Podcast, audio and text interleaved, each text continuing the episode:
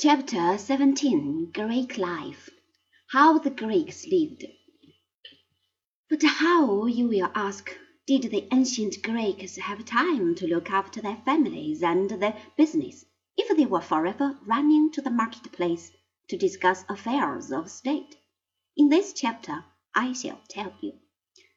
In all matters of government, the Greek democracy recognized only one class of citizens, the freemen. Every Greek city was composed of a small number of free-born citizens, a large number of slaves, and a sprinkling of foreigners.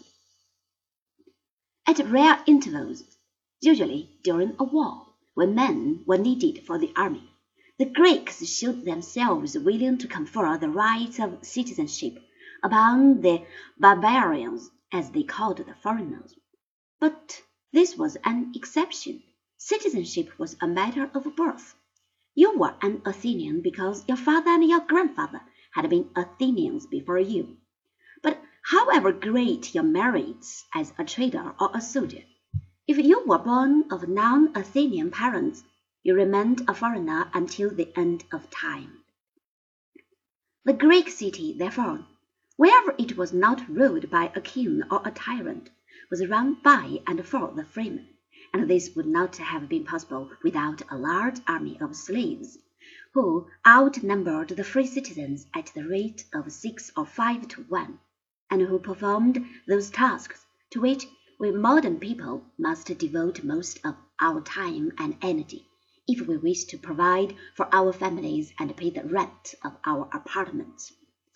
The slaves did all the cooking and baking and candlestick making of the entire city. They were the tailors and the carpenters, and the jewelers and the school teachers and the bookkeepers, and they tended the store and looked after the factory while the master went to the public meeting to discuss questions of war and peace, or visited the theatre to see the latest play of Aeschylus or hear a discussion of the revolutionary idea of Euripides, who had dared to express certain doubts upon the omnipotence of the great god Zeus. Indeed, ancient Athens resembled a modern club. All the freeborn citizens were hereditary members, and all the slaves were hereditary servants, and waited upon the needs of their masters. And it was very pleasant to be a member of the organization. But when we talk about slaves, we do not mean the sort of people about whom you have read in the pages of Uncle Tom's Cabin. It is true that the position of those slaves who tilled the fields was a very unpleasant one, but the average freeman who had come down in the world and who had been obliged to hire himself out as a farm hand led just as miserable a life.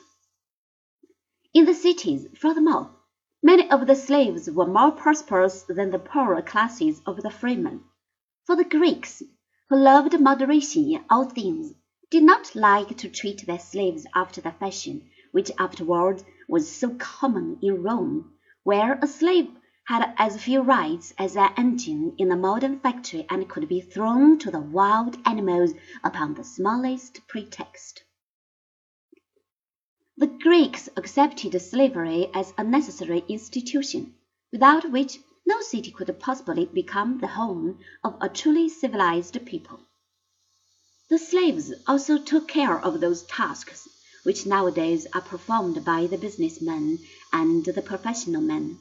As for those household duties which take up so much of the time of your mother and which worry your father when he comes home from his office, the Greeks who understood the value of leisure, had reduced such duties to the smallest possible minimum by living amidst surroundings of extreme simplicity.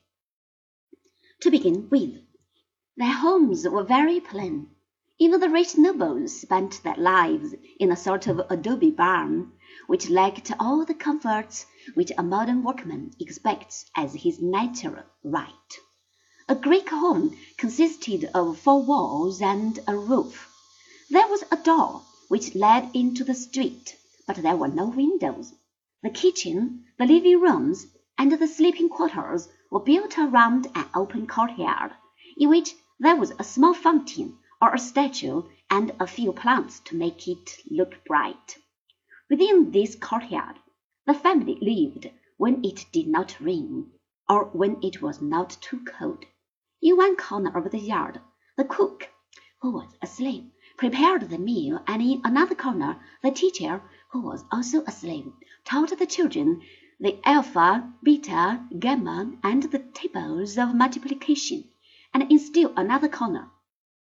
The lady of the house, who rarely left her domain, since it was not considered good form for a married woman to be seen on the street too often, was preparing her husband's coat with her seamstresses, who were slaves, and in the little office, right over the door, the master was inspecting the accounts which the overseer of his farm, who was a slave, had just brought to him. When dinner was ready, the family came together, but the meal was a very simple one, and did not take much time. The Greeks seem to have regarded eating as an unavoidable evil, and not a pastime, which kills many dreary hours, and eventually kills many dreary people. They lived on bread and on wine, with a little meat and some green vegetables. They drank water only when nothing else was available, because they did not think it very healthy.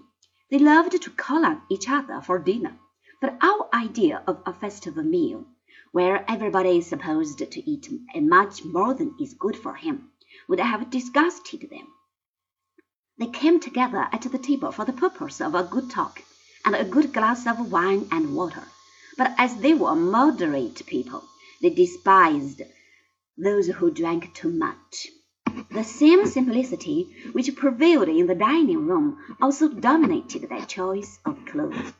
They liked to be clean and well groomed, to have their hair and beards neatly cut, to feel their bodies strong with exercise and the swimming of the gymnasium. But they never followed the Asiatic fashion, which prescribed loud colors and strange patterns. They wore a long white coat and they managed to look as smart as a modern Italian officer in his long blue cape. They loved to see their wives wear ornaments, but they thought it very vulgar to display their wealth, or their wives, in public, and wherever the women left their home they were as inconspicuous as possible. In short, the story of Greek life is a story not only of moderation, but also of simplicity. Things, chairs and tables and books and houses and carriages, are apt to take up a great deal of their owner's time. In the end, they invariably make him their slave, and his hours are spent looking after their wants, keeping them polished and brushed and painted. The Greeks, before everything else, wanted to be free, both in mind and in body that they might maintain their liberty and be truly free in spirit, they reduced their daily needs to the lowest possible point.